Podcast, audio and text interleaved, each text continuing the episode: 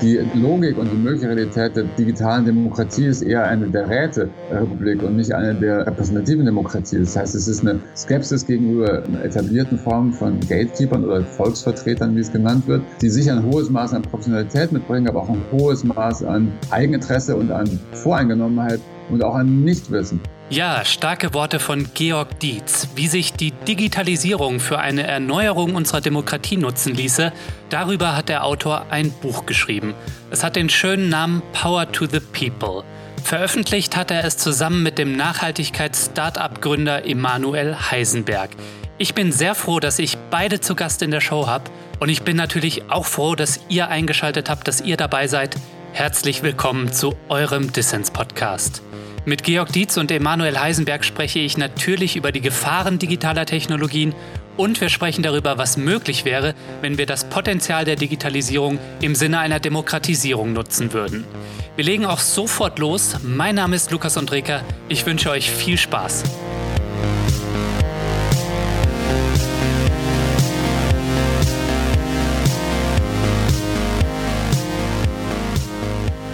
Herr Dietz, Herr Heisenberg, schön, dass Sie beim Distance-Podcast dabei sind. Freut uns. Wir wollen über die Digitalisierung, ihre Gefahren und Chancen sprechen. Gerade scheinen wir ja vor allem die destruktive Macht von digitalen Technologien zu erleben. In China werden Menschen durch Technologie gefügig gemacht, in Russland verbreiten Trollarmeen Fake News und in westlichen Demokratien manipulieren Unternehmen wie Cambridge Analytica demokratische Wahlen. Wieso genau sind Sie beide eigentlich so überzeugt davon, dass Technologie unsere Demokratie besser machen kann? Ein relativ genauer Blick auf die Technologie, würde ich sagen. Die ähm, berühmtes Zitat eines Wissenschaftshistorikers, Alvin Kranzberg, äh, die weder gut noch schlecht noch neutral ist. Das heißt, es ist eine relativ komplizierte Gemengelage, äh, mit der zurzeit das Negative überwiegt. Mhm. Nicht gut, nicht schlecht, nicht negativ, nicht neutral. Was heißt das genau? Das heißt, es ist an uns zu entscheiden, ähm, an gesellschaftlichen ähm, Diskursen, die geführt werden müssen, an politischen Entscheidungen, wie wir Technologie gestalten und einsetzen wollen. Und daran sind wir interessiert. Ja, Sie beide haben gerade gemeinsam ein Buch zum Thema geschrieben. Power to the People heißt es. Der Untertitel, wie wir mit Technologie die Demokratie neu erfinden. Vielleicht können Sie noch einmal erzählen, wie haben Sie sich eigentlich gegenseitig ihre Perspektiven bereichert. Was uns vielleicht unterscheidet, der eine ist sehr stark auf einer theoretischen Ebene bei Technologie unterwegs, der andere ähm, auf einer praktischen. Mhm. Deswegen sehen wir vielleicht auch manche Technologien anders oder die Chancen von manchen Technologien anders. Okay. Aber ähm, was uns eint, ist auf jeden Fall der Optimismus. Ich glaube, wir haben uns beide gefunden, also würde ich es für mich beschreiben, in so einer Außenseiter-Beobachterperspektive, dass wir beide in unseren Bereichen jeweils Erfahrungen gemacht haben, die uns gezeigt haben, wie stark herrschende Systeme gerade operieren, also wie stark der Status quo ist und wir sind verbunden in so einem optimistischen Anarchismus, würde ich sagen, dass wir uns unsere gute Laune und unsere Ideen nicht unbedingt von den Gegebenheiten verderben lassen wollen. Also mit Janusz gesprochen, in Panama ist es immer schön. Es muss doch, wo ist denn hier Panama? Wo ist denn hier das Schönere, das Bessere in der Technologie? Mhm. Ja, Georg Dietz, den werden wahrscheinlich viele von seinen früheren Kolumnen bei Spiegel Online kennen. Herr Heisenberg, ähm, Sie musste ich auch erst mal googeln. Ne? Sie sind Start-up-Gründer im Bereich Nachhaltigkeit. Ich glaube, das müssen Sie unseren Hörerinnen und Hörern mal kurz erklären, was Sie da machen mit Ihrem Startup EcoWorks. Also das Startup ist in dem Sinn wirklich äh, auch was, finde ich, besonders, weil auch meine Mitgründer und alle Leute bei uns im Startup das Ziel haben, CO2 einzusparen. Und das machen wir, indem wir Gebäude ähm, modernisieren. Mhm. Unser Ziel ist nicht so ein bisschen Energie einzusparen, sondern nach dieser Modernisierung eben dieses Gebäude komplett erneuerbar zu versorgen und alle fossile Energie einzusparen. Das heißt, diese Objekte haben dann keine CO2-Emissionen äh, mehr, zumindest äh, übers Jahr gerechnet.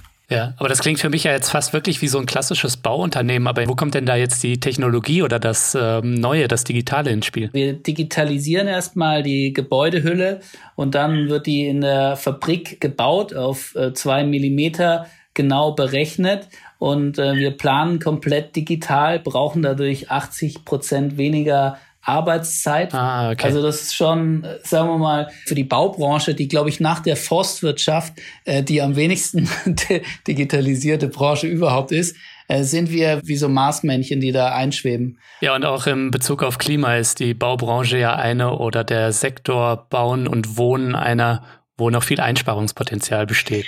Ab, absolut, ja. Also äh, was Gebäude angeht, die haben ungefähr 30 bis 35 Prozent der Emissionen werden da direkt oder indirekt verursacht und bisher ist eigentlich da überhaupt keine äh, Hoffnung am Horizont. Seit zehn Jahren laufen die Emissionen da gerade aus und deswegen äh, ist die Bundesregierung sehr happy, dass wir da mal mit einer Lösung kommen, die, die eben nicht nur 10 Prozent der Emissionen einspart, sondern 100 Prozent.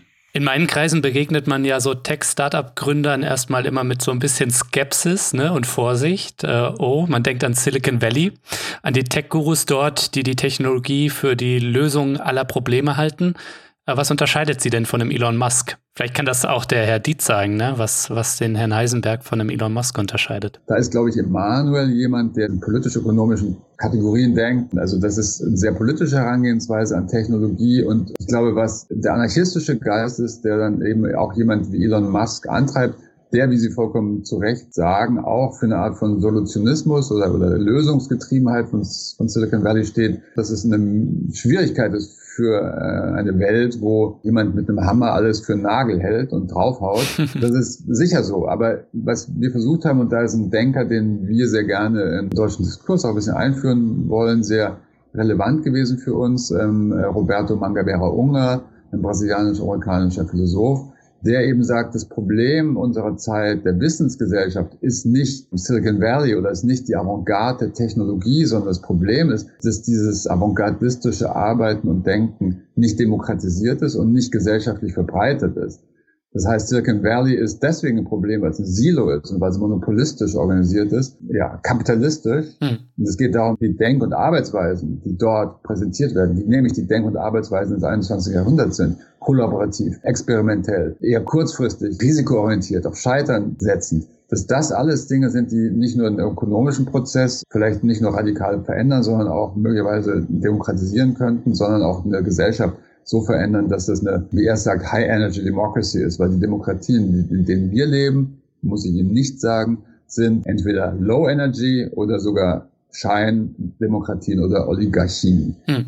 Die liberale und parlamentarische Demokratie befindet sich in einer Krise, das konstatieren Sie in dem Buch und da würde ich Ihnen auch recht geben. Sie ist bedroht, das merken wir, durch autoritäre Politiker, durch aggressive Nationalisten und rechtspopulistische Parteien, alles auch Akteure, die das Internet und die sozialen Medien etwa für die Zersetzung der Demokratie recht geschickt einsetzen.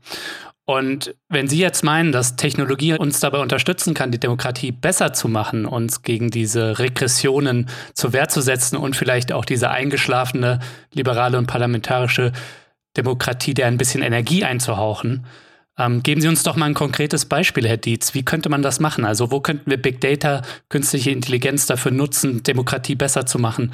Also vielleicht auch ganz konkret, weil noch sind wir gerade irgendwie so auf einem sehr abstrakten Level. Ähm, ein konkretes Beispiel ist, finde ich, nachvollziehbarerweise die Stadt Barcelona, wo es darum geht, mhm. zu versuchen zu verstehen, was die Daten, die äh, Informationen, die in einer Stadt erzeugt werden, für ein gesellschaftlicher und auch ökonomischer Schatz sind. Also wie kann man das nutzen? Das heißt, Informationen, jeder Bürger durch seine Bewegung in der Stadt erzeugt, alles gemessen wird, wo Parkplätze sind, wo Mülleimer voll sind, wo sie leer sind ähm, aber vor allem auch personenbezogene Daten, fast wie so eine Art Rohmaterial für kleine und mittelständische Unternehmen genutzt werden können, um Algorithmen oder, oder AI zu entwickeln, die nicht von Facebook sind, die nicht von Google sind, sondern die vielleicht nicht nur mittelständisch und orientierter sind, sondern auch noch gemeinwohlorientiert sind. Das heißt, es ist eine Art von Denken über Daten, die eine Rückkehr des Staates bedeutet. Das ist uns relativ wichtig, dass es da eine Art von radikalen Umdenken gibt nach 40 Jahren Staatsfeindlichkeit und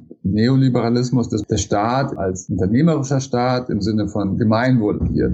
Das ist ähm, eine Verbindung eben zwischen einem Verständnis des Daten durch Facebook und Google und, und vor allem amerikanische Unternehmen, dass diese Daten uns genommen werden. Mhm. Und der radikale Akt ist eigentlich zu sagen, die Daten gehören uns. Wir sind autonome Subjekte, politisch agierende Wesen. Und wenn das so ist, dann müssen wir reklamieren, dass wir die Hoheit über all das haben, was uns ausmacht. Und dann entscheiden, und zwar kollektiv, gemeinsam entscheiden am Ende wie wir diese Daten nutzen wollen für die Stadt und für das Gemeinwohl, das Gemeinwesen. Hm. Ein anderes Beispiel, Gentrifizierung. Also wenn, wenn ich jetzt zum Beispiel in Neukölln einen Stadtteil habt, der eigentlich relativ homogen war und jetzt da äh, plötzlich einfach 15.000 äh, hochbezahlte junge Leute reinziehen, die dann Altmieter verdrängen, dann ist diese Situation ja nicht von heute auf morgen so oder ist diese Situation nicht so, dass so eine Stadt wie Berlin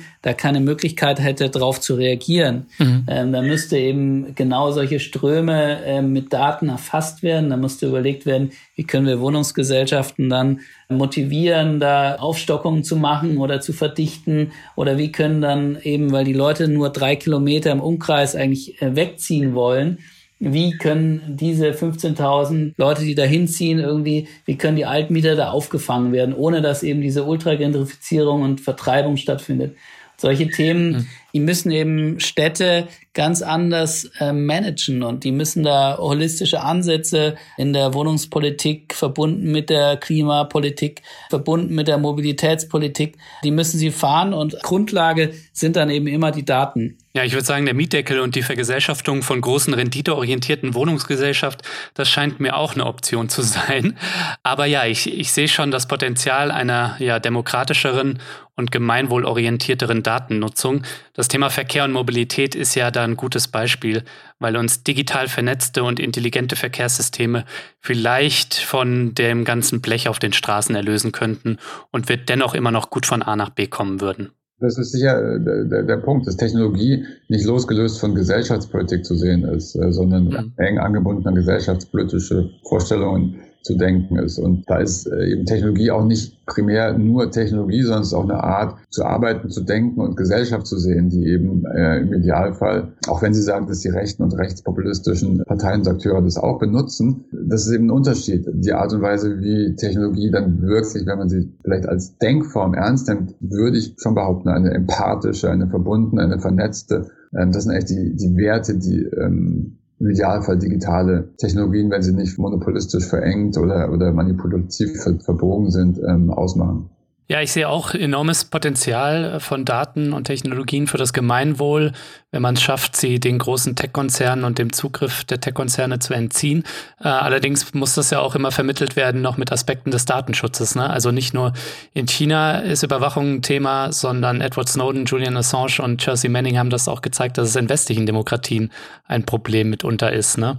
Das scheint mir auch noch eine Dimension zu sein, die zu berücksichtigen ist. Absolut, deswegen haben wir auch gesagt in dem Buch, äh, Encryption ist ein äh, Menschenrecht. Damit fängt im Grunde äh, die digitale Demokratie an, dass die Verschlüsselung die Identität des Menschen schützt. Hm. Das betrifft uns alle, dass nicht nur chinesische äh, Behörden Daten extrem ausspionieren und benutzen und da muss eine Zivilgesellschaft klar Einhalt gebieten. Hm. Und wir verlagern aber unser Leben immer mehr ins, ins Digitale und setzen uns den Tech-Konzernen aus für mich war bei dem Schreiben des Buches einfach auch irre interessant, wie sehr mittlerweile unsere Identität eben schon von Technologie und von diesen Plattformen geprägt ist. Wie können wir überhaupt noch äh, autonom äh, leben und von was sind wir schon längst abhängig? Ähm, also wo, wo bestimmt uns der Code schon, also unsere Handlungen, ohne dass wir es merken? Also das war für mich äh, eigentlich mit das Interessanteste auch beim Buchschreiben. Ja. Also ich sag mal, ich bin persönlich total abhängig von all diesen digitalen Technologien der Plattformkapitalisten, also Google, Apple, Facebook und Amazon. Ne? Also ich nutze Google Maps, ich nutze Facebook, ich nutze Twitter, ich nutze WhatsApp etc. pp. Bin auch nicht der größte Datenschutzexperte, muss ich gestehen, wobei ich gemerkt habe, dass Sie beide auch nicht verschlüsseln. Also ich bin nicht der einzige Dummy. Also in unserem Vorgespräch per E-Mail habe ich das festgestellt. Ja. Aber mir scheint so ein bisschen die Schwierigkeit, wie können wir denn diesen mächtigen Tech-Konzernen überhaupt noch Einhalt gebieten? Also wenn wir jetzt von den großen, den GAFA sprechen, den Google, Apple, Facebook und Amazon, die ja eindeutig ähm, negative Auswirkungen haben auf unsere Gesellschaften, im politischen Sinne, aber auch im ökonomischen. Ne? Können wir diese Macht überhaupt noch brechen oder ist das unrealistisch und was wären vielleicht Optionen? Ähm, unrealistisch ist nie was. Ähm, das wäre ja dann letztlich ein sich dem äh, kapitalistischen Realismus ähm, übergeben. Das, das, das, das, gibt eine Alternative. Das ist äh, schon ähm, ein wesentliches ähm, Motiv in diesem Buch. Trotzdem ist es so, dass natürlich die Fakten so sind, dass es in Europa keine konkurrenzfähige Big Tech-Industrie gibt. Mhm. Das ist ähm, ein Problem, was man einfach so benennen muss. Also bei 5G schaut es anders aus. Da sind Ericsson und Nokia auf westlicher Seite Marktführer. Wo, glaube ich, ähm, eine europäische Chance ist, ist eben nicht zu versuchen zu konkurrieren, also mit, mit der Gestalt oder mit der Größe dieser Monopolisten, sondern irgendwie zwei verschiedene Wege zu fahren. Zum einen, was ja auch passiert schon, ähm, einen regulativen Rahmen zu schaffen, der das System so korrigiert, dass nicht es möglich ist, dass große Unternehmen wie Apple 0% Steuern zahlen oder dass es ähm, klar ist, dass nicht alle Daten und Informationen einfach abgezogen werden können ohne Zustimmung der der Nutzer. Das andere ist eben eine Art von Verbindung der europäischen Tradition eines verantwortungsvollen Humanismus mit einer neuen Form, Vision von Bürgergesellschaft, die lokal organisiert ist, die lokal oder, oder eher Commons-orientierte oder, oder Allmende-orientierte Formen von, von Gemeinwohlorientierung hat. Das heißt, die Technologie würde unterstützen eine Art von Gesellschaftsmodell, das eher auch Postwachstum orientiert ist, wo Care, Sorgfalt, Fürsorge relevante Größen sind. Das heißt, man würde sich wahrscheinlich im Grunde auf eine gewisse Weise abkoppeln von einer Art von industrieller, digitaler Logik, wie sie die Monopolisten aus den USA vorschreiben. Herr Dietzig, ich höre da ein Klavier bei Ihnen im Hintergrund. Ich weiß nicht, ob das jetzt die Zuhörerinnen und Zuhörer mitbekommen. Das ist bei mir, ja. Okay, okay. Wir machen einfach weiter, würde ich sagen. Ja. Wovon Sie aber auch schreiben, ist, ähm, und darüber hatten wir eben schon gesprochen, ist, dass die parlamentarische Demokratie irgendwie so ein bisschen erlahmt ist, ne? Und Sie schreiben in Ihrem Buch davon, dass sie auch so ein bisschen aus der Zeit gefallen scheint, ne? Gar nicht so zu dieser Jetztzeit passt, sondern eher zu diesem alten industriellen Kapitalismus und dass digitale Technologien doch der Demokratie neuen Wind einhauchen könnten. Und da fallen dann so Stichworte wie zum Beispiel Liquid Democracy oder E-Democracy.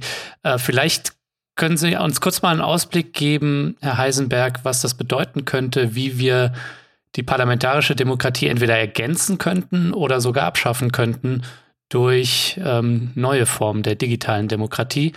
Ähm, so liest sich das zumindest in Teilen in Ihrem Buch, dass äh, man das möglicherweise sogar ersetzen könnte. Wo ich ein bisschen skeptisch bin, aber zumindest in Teilen in Ihrem Buch, dass äh, man das möglicherweise sogar ersetzen könnte. Wo ich ein bisschen skeptisch bin, aber. Also es gibt natürlich da verschiedene Abstufungen. Ähm, es gibt äh, äh natürlich die Möglichkeit jetzt auf der niedrigsten Stufe, dass die Meinung von Bürgern hinzugezogen wird, äh, was ja schon ähm, sehr häufig passiert.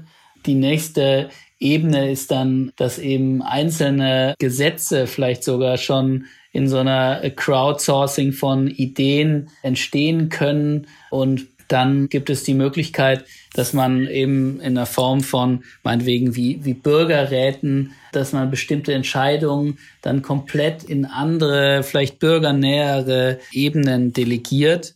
Und die extremste Form wäre dann, dass man bestimmte Themen, die vielleicht auch sehr stark quantitativ äh, basierend sind, meinetwegen, äh, wenn, wenn jetzt gerade Parlamentarier äh, über den PV-Deckel, also wie viel Photovoltaik brauchen wir, äh, jetzt abstimmen und davor äh, mit irgendwelchen Lobbyisten von großen Energiekonzernen zusammensitzen, dann denke ich mir, eigentlich sollte diese Entscheidung doch der Algorithmus treffen, wenn ich mir ein bestimmtes Ausbauziel von Photovoltaik vorstelle und sage, wie kann ich das erreichen, dann lässt sich eigentlich relativ leicht so einen Deckel berechnen. Und da weiß ich nicht, ob so eine interessensgeleitete Gruppe von Parlamentarier, die, glaube ich, sehr schwierig entscheiden kann, wie wir jetzt auf x Prozent erneuerbare Energien kommen, dass die dann im Parlament da äh, unbedingt eine bessere Entscheidung treffen können. Die Logik und die mögliche Realität der digitalen Demokratie ist eher eine der Räterepublik und nicht eine der ähm, äh, repräsentativen Demokratie. Das heißt, es ist eine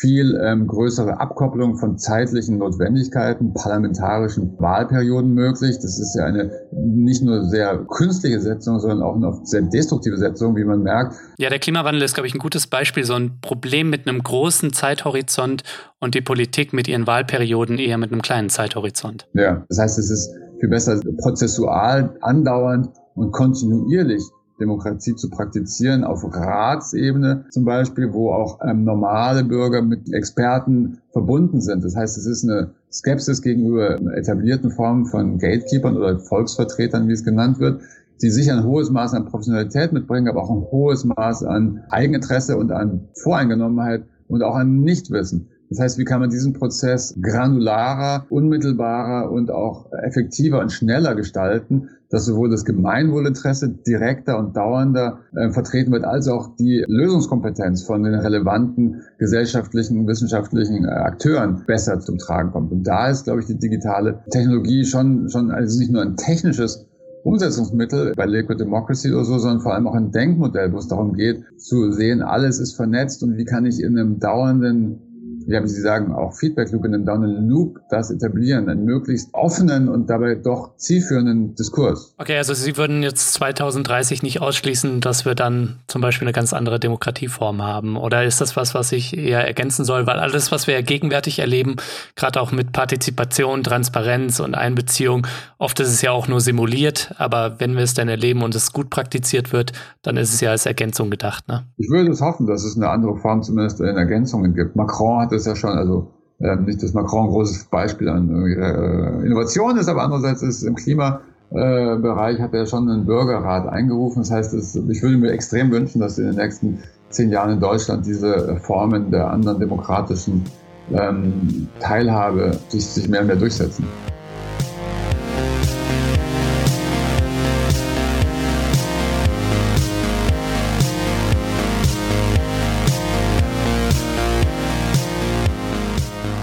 Ja, ich mache hier mal eine kurze Pause für einen kleinen Dissens-Werbeblock, nicht gleich wegdrücken. Denn wenn dir Dissens gefällt und du noch nicht Fördermitglied bist, dann solltest du das jetzt unbedingt nachholen. Denn diesen Podcast für dich auf die Beine zu stellen, das kostet jede Menge Zeit und damit auch Geld. Dissens hat bereits etwa 450 SupporterInnen, aber damit dieser Podcast wirklich eine Perspektive hat, müssen wir in diesem Jahr auf etwa 500 kommen. Das ist gar nicht mehr viel. Wenn du also noch nicht dabei bist, dann nimm dir kurz Zeit und schließ eine Mitgliedschaft ab. Das geht schon ab 2 Euro im Monat. Mit deinem Support machst du Distance nicht nur möglich, nein, es gibt auch Goodies und du hast die Chance auf coole Gewinne. Diese Woche verlost Dissens das Buch von Georg Dietz und Emanuel Heisenberg, Power to the People, wie wir mit Technologie die Demokratie erneuern. Alle Infos zum Buch und dazu, wie ihr mitmachen könnt bei Dissens, gibt's natürlich in den Show Notes.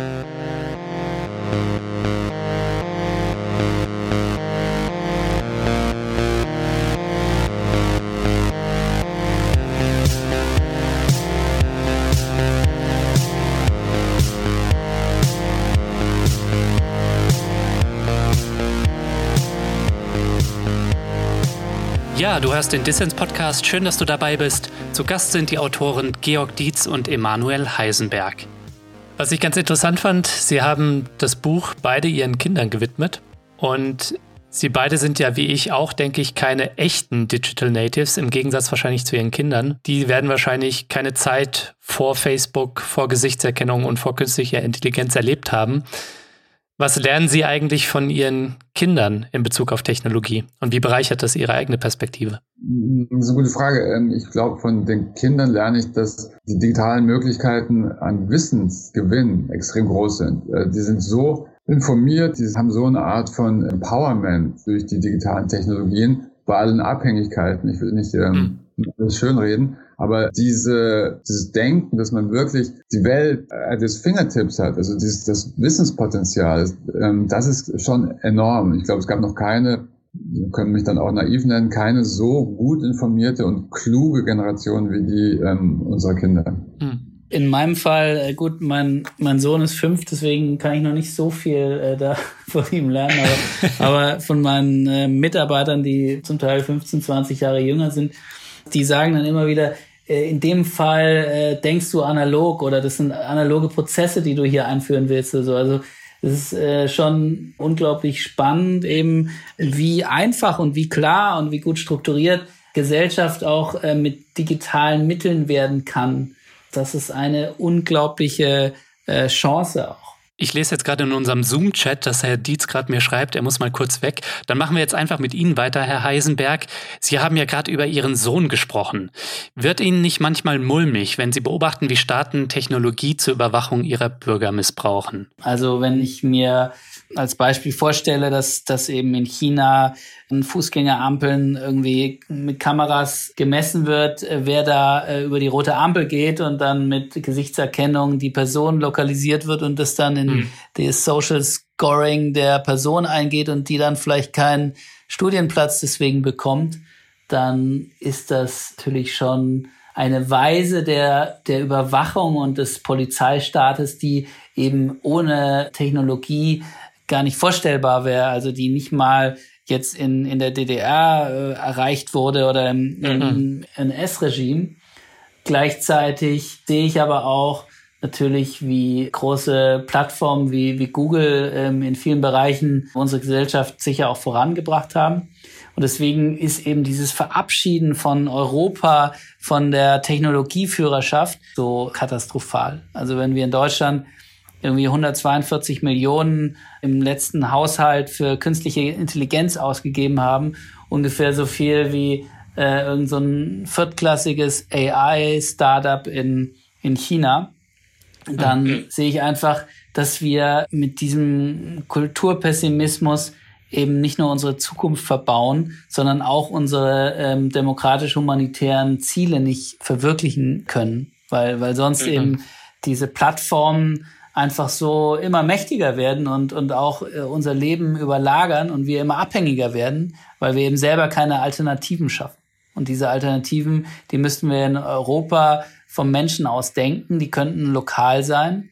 Ähm, und wir können im, im Lokalen eben in diesen sehr prosperierenden Ballungszentren in, in Europa einfach tolle Gesellschaften äh, schaffen, äh, wie das ja auch meinetwegen in Amsterdam oder in Barcelona wirklich programmatisch hervorragend gemacht wird. Ähm, und da muss eben im, im Kern äh, Technologie sein. Ich sehe aber auch und beobachte natürlich mit Vorsicht ähm, zum Beispiel das Thema, Sie hatten es von KI eben, technologische Arbeitslosigkeit. Ne? Und Ihrem Buch zitieren Sie auch eine Studie, die prognostiziert, dass in Deutschland bis 2030 ein Drittel der Jobs durch Roboter ersetzt werden könnten. Und wenn das dazu führt, dass ähm, Arbeiten, die irgendwie hart sind oder langweilig, dass sie ersetzt werden und gleichzeitig die Leute aber ihr Einkommen nicht verlieren, dann wäre das ja alles schön und gut, aber im gegenwärtigen Kapitalismus verlieren sie dann eben oft ihr Einkommen und arbeiten dann an anderer Stelle in schlechter bezahlten Jobs, in der prekären äh, Gig-Economy als On-Demand-Arbeiter, wie sie das selbst auch im Buch ähm, erwähnen. Ne? Und da scheinen noch so ein bisschen irgendwie die die Lösungen zu fehlen. Ne? Also die Globalisierung hat schon zu einer Entwertung der Arbeit und der Einkommen geführt und die künstliche Intelligenz, die könnte da zu einer weiteren Entwertung führen und natürlich dann auch bei den Leuten zu Frust, zu Politikverdrossenheit und dann zum berühmt-berüchtigten nach unten treten, ne? gegen die da außen, gegen die Flüchtlinge und absolut, überhaupt. Absolut, ne? absolut. Also man darf das nicht wegreden oder beschönigen, dass enorm viel Tätigkeiten wegfallen und je, ähm, je mehr Tätigkeiten äh, da wegfallen und je schneller irgendwelche Roboter, Greifarme, irgendwelche einfachen äh, Sortiertätigkeiten irgendwann mal 10 oder 20 oder 100 Mal so schnell und vor allem jeden Tag und ohne Urlaub ähm, und fehlerfrei machen, dass ähm, dann eben auch irgendwann ganze Jobs und Berufsgruppen wegfallen, hm. desto mehr ist es eben entscheidend, dass wir uns überlegen, wenn wir frei werdende Ressourcen haben, äh, wie können wir die äh, nutzen? Also ich bin jetzt ein, sagen wir mal, Freund von Grundeinkommen, bedingungslosen Grundeinkommen, aber also es ist ja nicht so, dass die Ressource Mensch irgendwie nicht mehr gebraucht wird, sondern wir müssen sie einfach besser einsetzen. Und äh, ich sehe das jetzt auch nicht als sinnvoll, dann äh, die Arbeitszeit dann immer weiter herunterzusetzen, sondern wir müssen eben, sagen wir, die Arbeit dann auch immer mehr äh, um den Menschen zentrieren und, und dadurch die Welt lebenswerter machen. Hm. Naja, ich finde schon, dass wir Arbeitszeit, also dass wir den technologischen Fortschritt und die Produktivität, die wir dadurch gewinnen, etwa durch Algorithmen oder Roboter, dass wir die schon dafür nutzen sollten, ähm, Arbeitszeit zu verkürzen, dass wir zu einer neuen Art von Vollzeit kommen, die eben nicht wie jetzt im Augenblick 35 oder 40 Stunden ist. Ne? Wir müssten theoretisch alle jetzt schon äh, sind wir in der Lage, dass wir alle weniger arbeiten könnten. So produktiv sind wir. Aber das ist natürlich nicht im Sinne der Verwertung und der Profitmaximierung, dass wir das tun, so, ne? Aber ich sehe auch, dass Arbeiten, es werden nicht alle Arbeiten wegfallen, wieso sollten sie auch? Und Arbeit ist auch etwas Sinnstiftendes. Und wir hatten vorhin schon über die Fürsorgearbeit gesprochen. Da äh, ist weiterhin viel zu tun und wird auch zukünftig mehr zu tun sein. Und das sind auch Dinge, die man unter Umständen gar nicht Maschinen überlassen möchte, ne? Absolut, da muss ich mich hier auch als Öko outen. Also ich meine, wenn wir allein äh, nicht mehr diese Dinge konsumieren, wie sich jetzt äh, irgendwelche 60 oder 80.000 äh, Euro teuren SUVs zu kaufen oder, oder irgendwelche äh, Kreuzfahrten zu machen oder so, dann haben wir auch wieder unglaublich viele Mittel, die wir vielleicht auf andere Dinge verwenden können oder vielleicht auch auf weniger arbeiten. Also ich glaube schon auch, dass wir den auf Konsum ausgerichteten Kapitalismus einfach viel, viel besser regulieren und damit lenken können. Da sind enorm viele Potenziale. Ich denke auch, dass das Grundeinkommen ist eine sympathische Idee, ist aber schwierig umzusetzen. Und ich finde auch, man könnte noch viel grundlegender fragen, wer profitiert eigentlich von der Wertschöpfung, die Roboter machen? Also einfach gesagt, wem gehören die Roboter ne, und die Algorithmen? Und jetzt gerade, wenn wir uns anschauen, dass in Europa es auch jetzt wieder Staaten sind, also jetzt zum Beispiel der deutsche Staat, der massiv in ähm, in die Erforschung und in den Ausbau von künstlicher Intelligenz investiert. Ja. Das mag vielleicht zu wenig sein in ihren Augen, ne? aber es wird getan eben.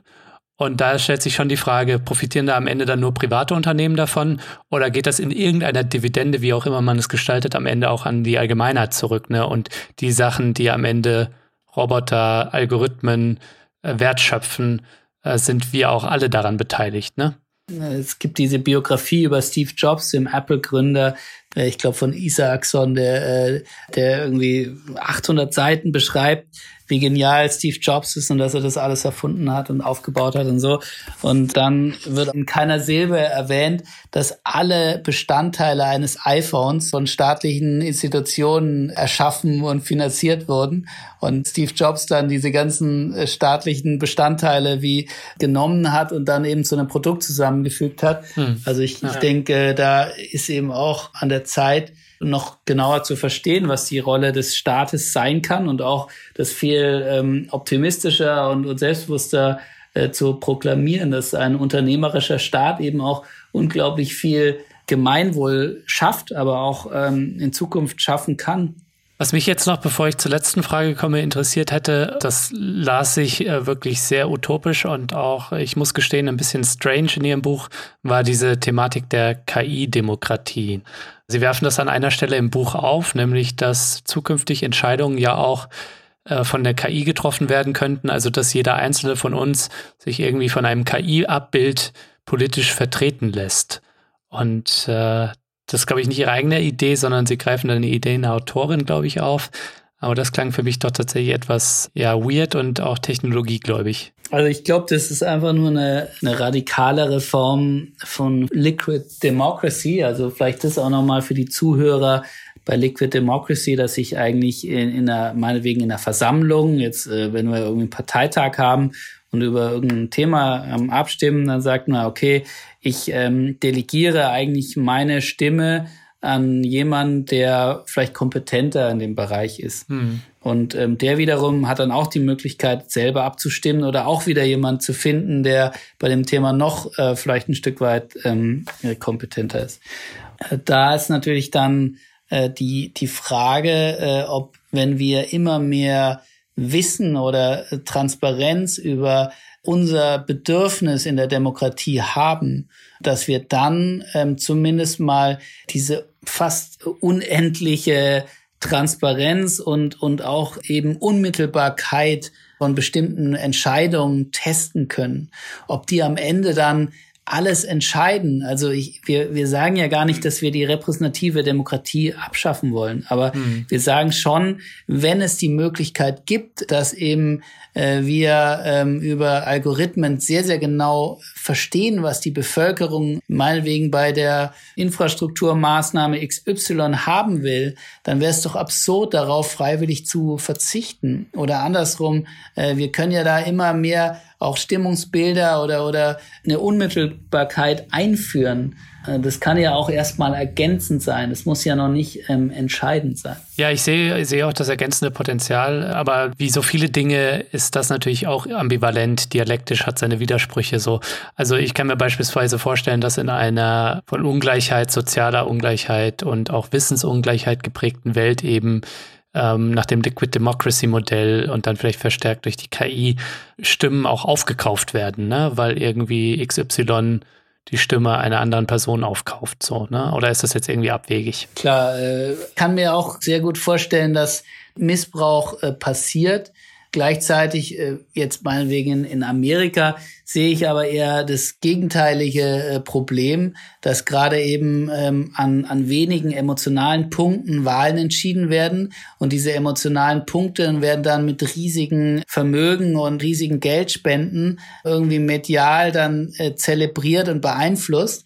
Ich glaube, dass die Ungleichheit, zumindest jetzt in Amerika, eben immer mehr zu einer Dedemokratisierung führt. Ja. Und was uns immer wichtig ist, ist, dass wir die Demokratie sicher mit mehr Demokratie retten werden und äh, nicht mit weniger. Mhm. Äh, wir sind immer wieder äh, glühende Verfechter von direkter Demokratie in vielen Punkten. Äh, und vielleicht sind wir da naiv und äh, vielleicht ist so dieses unglaublich, äh, sagen wir, vorsichtige, statische, letztendlich undynamische System, äh, was wir heute haben, in seiner Unbeweglichkeit auch wieder stabil. Ich sehe halt einfach, dass das Europa sich mit diesen Parteiensystemen, die eigentlich außer in ganz schlimmen Krisen kaum mehr einen Wandel ermöglichen, ähm, in eine Sackgasse gefahren hat. Nee, ich bin auch 100 Prozent für eine Demokratisierung nicht nur der politischen Sphäre, sondern auch der Wirtschaftssphäre, denn äh, die hat ja gegenwärtig, und da ist die USA nun ein extremes Beispiel, aber auch hierzulande gibt es große Lobbygruppen, die einen massiven Einfluss mit ihren Geldern auf die Politik haben und deswegen müssen wir auch über Themen wie Wirtschaftsdemokratie nachdenken. Und welche Mittel und welche Rolle Technologie dabei spielt, darüber streiten wir ja. Gut, ja, dann würde ich gern zum Abschluss kommen. Ich sehe auch, Herr Dietz hat sich wieder eingeklinkt, er ist wieder da, schön. Eine Frage für Sie beide zum Ausblick. 2030 wie sieht unsere Demokratie dann aus? Wir fangen vielleicht mit Ihnen an, Herr Dietz. Die digitale Demokratie ist lokal organisiert, es ist äh, städtisch oder in Stadtvierteln, es ist weitgehend grün, regenerativ. Es gibt andere Formen von Wirtschaften, ähm, es ist eine Art von postkapitalistischer Struktur, die den Markt anders definiert und nicht nach Gewinner und Verlierer, sondern nach dem, was jeder geben kann, was jeder braucht, ein bedürfnisorientierter Markt und ist eine Wissensgesellschaft, wo ein Reichtum an Informationen vorhanden ist und der Mensch im Mittelpunkt steht. Es geht um den Menschen und die Emanzipation des Menschen zu einem ähm, sich selbstbestimmenden Wesen, das sich nicht mehr ähm, von den Fesseln des fossilen Kapitalismus niederhalten lässt. Ich glaube, ähm, man, man wird irgendwie hyper global trotzdem weiterhin denken, obwohl jetzt natürlich die Globalisierung gerade irgendwie ihre Schatten wirft. Gleichzeitig aber auch super lokal denken. Also eine Demokratie funktioniert da am besten, wo man diese Dinge übersehen kann. Und deswegen müssen wir einfach wegkommen von zu viel nationalen ähm, und interessensgeleiteter Politik hin zu lokalen, gesunden Strukturen, die auch der Einzelne übersieht und, und entscheiden äh, äh, kann und, und aber auch beeinflussen will. Und da ist eben eine Möglichkeit, immer stärker mit digitalen Mitteln direkt zu, zu entscheiden. Also da bin ich schon sehr sehr optimistisch, dass die Generation der äh, heute 20 und 30-Jährigen, die dann vielleicht auch die Entscheidungsträger sind, da mit digitalen Mitteln wirklich eine ja überzeugendere Demokratie schaffen können.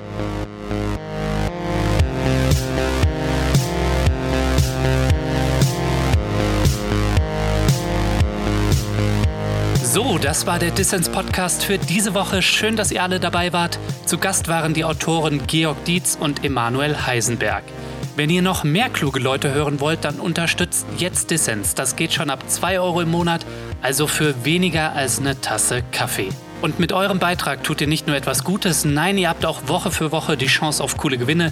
Dieses Mal verlost Dissens das Buch von Georg Dietz und Emanuel Heisenberg, Power to the People, wie wir mit Technologie die Demokratie erneuern. Alle Infos zum Buch und dazu, wie ihr mitmachen könnt, gibt es natürlich in den Show Notes. Ja, das war's dann auch von mir für diese Woche. Vergesst nicht, Dissens zu abonnieren, wenn ihr das noch nicht gemacht habt, auf iTunes, Spotify oder der Podcast-App eurer Wahl. Erzählt auch euren Freunden und eurer Familie von dem Podcast, damit wir mehr werden. Ich freue mich auch über Kommentare und Anregungen. Schreibt mir also. Danke fürs Zuhören und bis nächste Woche.